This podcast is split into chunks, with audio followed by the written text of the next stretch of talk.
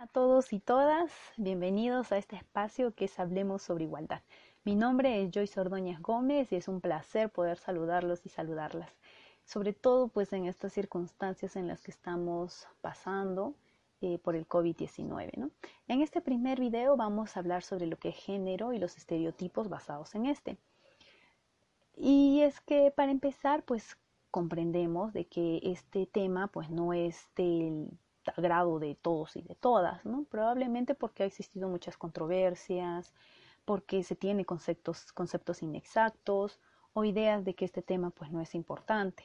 Pero lo que vamos a buscar justamente es que este espacio sea para poder dialogar, conocer y sobre todo poder promover la igualdad. Para comenzar vamos a ir eh, identificando algunos conceptos por los que se han confundido mucho. Eh, uno que es el sexo, que tiene que ver más con las características fisiológicas y anatómicas que distingue al varón y a la mujer. Tiene que ver más con un sistema biológico y con un sistema reproductor. En cambio, el género, desde cómo se trabaja en las ciencias sociales, eh, es un constructo sociocultural, es decir, que se va aprendiendo a, con un proceso, con el proceso de la socialización que empieza en las familias y después, pues, en los ámbitos sociales. Y es ahí donde vamos aprendiendo ciertos comportamientos, ciertas expresiones que se basan en el sexo con el que hemos nacido. ¿Por qué es importante darnos cuenta de estos dos conceptos? Porque anteriormente se creía que las mujeres eran inferiores a los varones porque en términos de fuerza eh, los hombres tenían más. Y es justamente ahí donde empezó la desigualdad y muchos y muchas estudiosas empezaron a visibilizar estos dos conceptos para poder explicar y cuestionar estas desigualdades. Eh, uno de los primeros que empezó a, cuestionar eh, sobre, este sobre estos temas fue Francois Pauline en 1673, que manifestaba que el trato desigual que sufrían las mujeres no tenía un fundamento natural, sino más bien era producto de un prejuicio cultural. Luego, Mary Wollstonecraft, en 1792, escribió un libro que era La Vindicación de los Derechos de la Mujer. Ella argumentaba de que las mujeres no eran por naturaleza inferiores, sino más bien que era algo cultural porque las mujeres no recibían la misma educación que los hombres.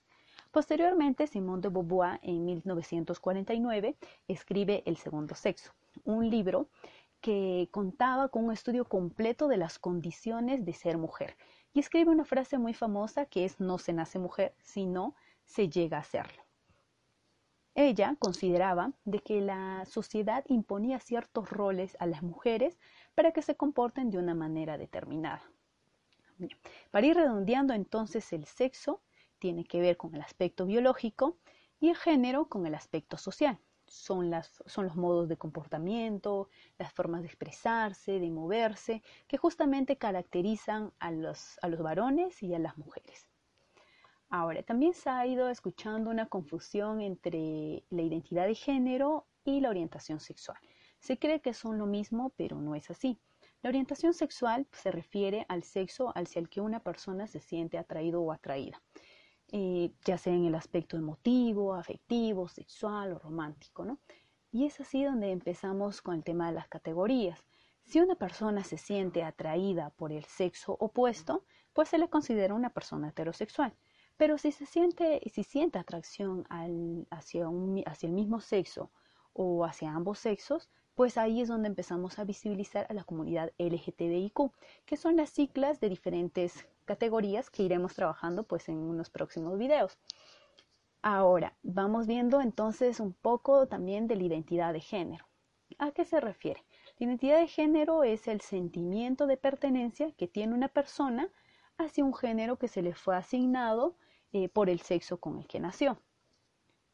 Ahora, eh, lo otro es que entender que esta identidad de género se va construyendo con el tiempo y que se empieza a expresar de acuerdo a nuestras formas de, comportarnos, a nuestra forma de vestir y a las manifestaciones que podamos tener.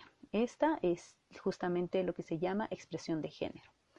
Para ir pasando ya al otro tema que son los estereotipos de género, tenemos que ir entendiendo que estos estereotipos pues son ideas o creencias que están arraigadas en la sociedad que están relacionadas con el rol que debería cumplir eh, los varones y las mujeres.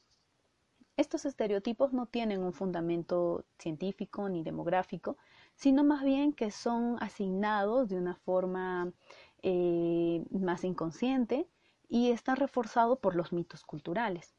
El problema es que estos estereotipos a veces limitan las actividades de las mujeres y los varones y los predispone a ciertas actividades.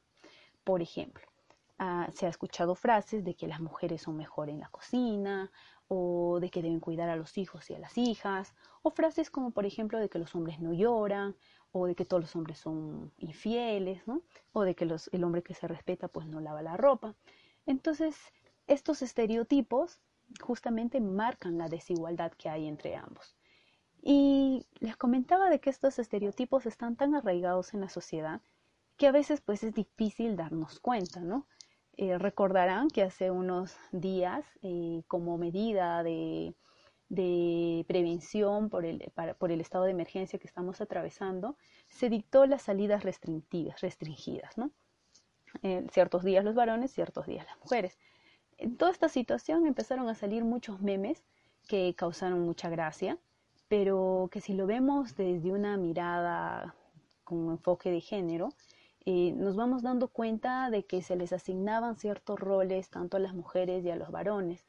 Se les excluía del cuidado de casa a los varones y pues empezaban a ver este tema de los las burlas, los varones no sabían ni cocinar ni hacer las compras, al contrario de las mujeres, ¿no?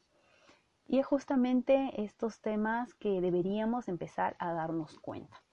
¿Por qué es importante empezar a entender, digamos, sobre esta categoría?